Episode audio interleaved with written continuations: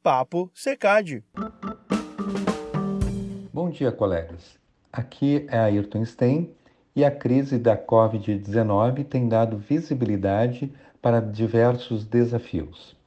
Hoje iremos discutir um tema muito polêmico, no entanto, é fundamental buscar a informação mais confiável para termos bons argumentos para a definição de políticas embasadas nas melhores evidências.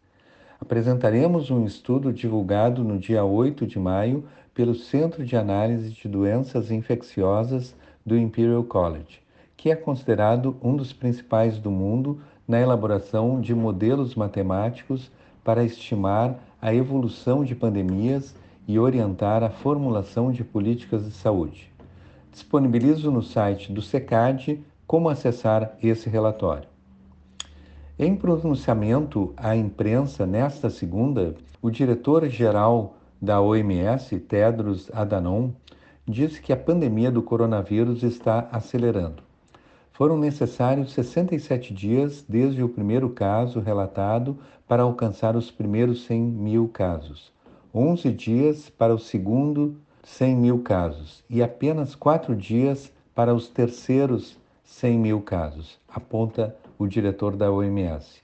Esses dados são alarmantes. O impacto da pandemia da Covid-19 em ambientes de baixa renda provavelmente será mais severo devido à limitada capacidade do sistema de saúde. Dentro desses cenários, no entanto, existem diferenças injustas ou evitáveis na saúde entre diferentes grupos da sociedade. Isso significa que alguns grupos estão particularmente em risco das consequências negativas, diretas e indiretas da Covid-19. Os determinantes sociais em saúde impactam nas populações mais pobres, as quais têm acesso limitado a medidas preventivas como lavagem de mãos.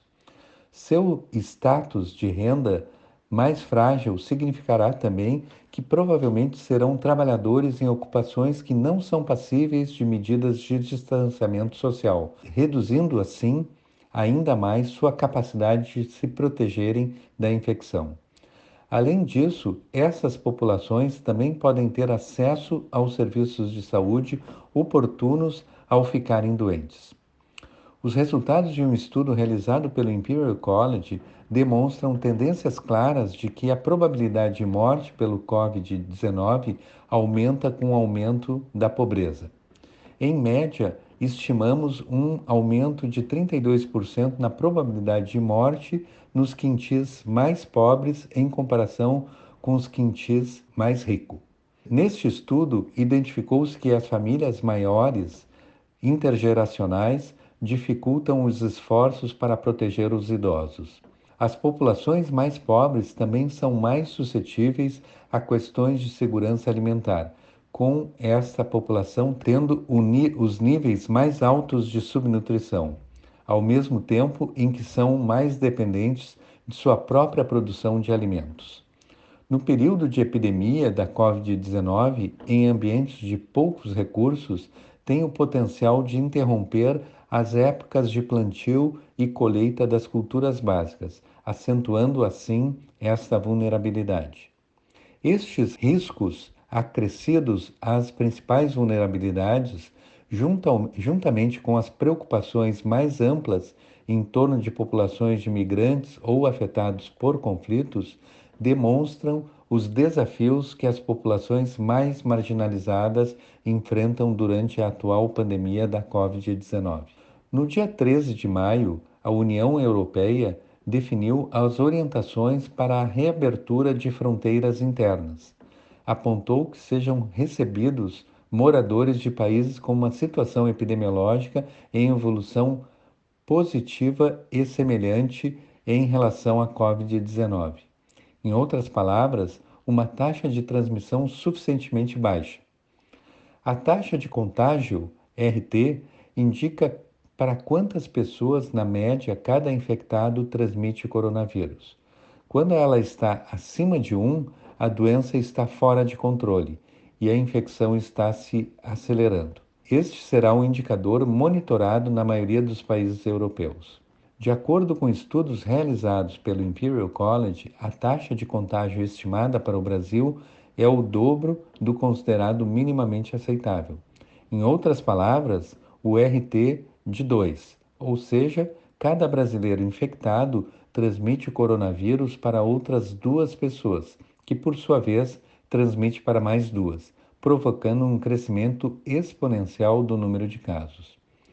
Um outro dado preocupante, segundo o Centro de Análise Global de Doenças Infecciosas dessa instituição, do Imperial College, mostra que o Brasil deve apresentar o maior aumento no número de mortes semanais. A estimativa é que elas dobrem, chegando perto de 7.800 na semana. O Brasil é um epicentro da Covid-19 na América Latina. No relatório dessa instituição, foram utilizadas três medidas epidemiológicas: o número de infecções, o número de mortes e o número de reprodução. Como a estrutura de modelagem requer dados suficientes de morte para estimar tendências, a análise foi realizada em 16 estados que já experimentaram um total de mais de 50 mortes. A distribuição das mortes entre os estados é altamente heterogênea com cinco estados, São Paulo, Rio de Janeiro, Ceará, Pernambuco e Amazonas, contabilizando 81% das mortes relatadas até o momento. Nesses estados, foi estimado que a porcentagem de pessoas infectadas pelo SRA-CoV-2 varia de 3,3%, com intervalo de confiança de 95% de 2,8% a 3,7% em São Paulo, a 10,6%, com intervalo de confiança de 95% de 8,8% a 12,1% no Amazonas. O número de reprodução, uma medida de intensidade de transmissão no início da epidemia, significava que o indivíduo infectado infectaria três ou quatro outros em média.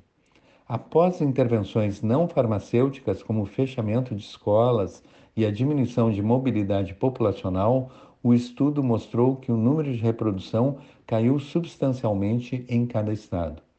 Entretanto, para todos os 16 estados estudados, estimou-se com alta confiança que o número de reprodução permanece acima de 1 um número de reprodução acima de 1 significa que a epidemia ainda não está controlada e vai continuar a crescer. Estas tendências contrastam fortemente com outras grandes epidemias de Covid-19 na Europa e na Ásia, onde os bloqueios forçados têm conduzido com sucesso o número de reprodução abaixo de 1. Embora a epidemia brasileira ainda seja relativamente incipiente em escala nacional, estes resultados sugerem que são necessárias mais ações para limitar a disseminação e evitar a sobrecarga do sistema de saúde.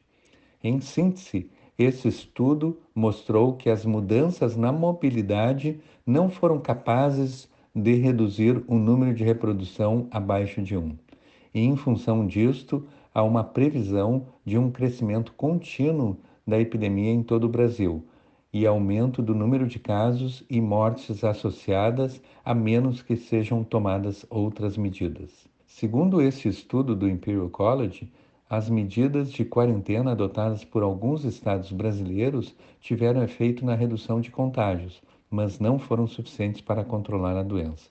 Em parte porque a redução da mobilidade em todo o país foi de apenas 29%. Na Itália, em comparação, os bloqueios implantados reduziram a mobilidade em 53%, derrubando a taxa de transmissão em 85%, para um nível abaixo de 1. A estimativa para o futuro no mundo é ocorrer o fechamento da fronteira para países que deixam o coronavírus se espalhar, avaliou o diretor executivo da OMS, Michael Ryan. Esse diretor definiu: quando as viagens voltarem, veremos países confiando naqueles que se mostram capazes de manejar bem o contágio. Vão deixar entrar as pessoas que não adicionam risco, ao comentar os corredores de segurança que já estão sendo formados, por exemplo, entre a Austrália e Nova Zelândia e entre os pa países bálticos.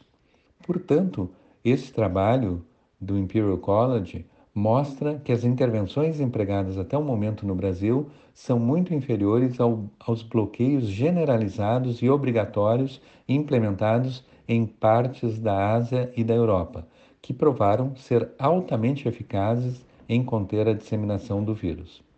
Como percebemos no noticiário diário sobre a cobertura do Covid-19 no país, há uma variação substancial entre as medidas adotadas com cidades e estados aplicando restrições diversas em momentos diferentes.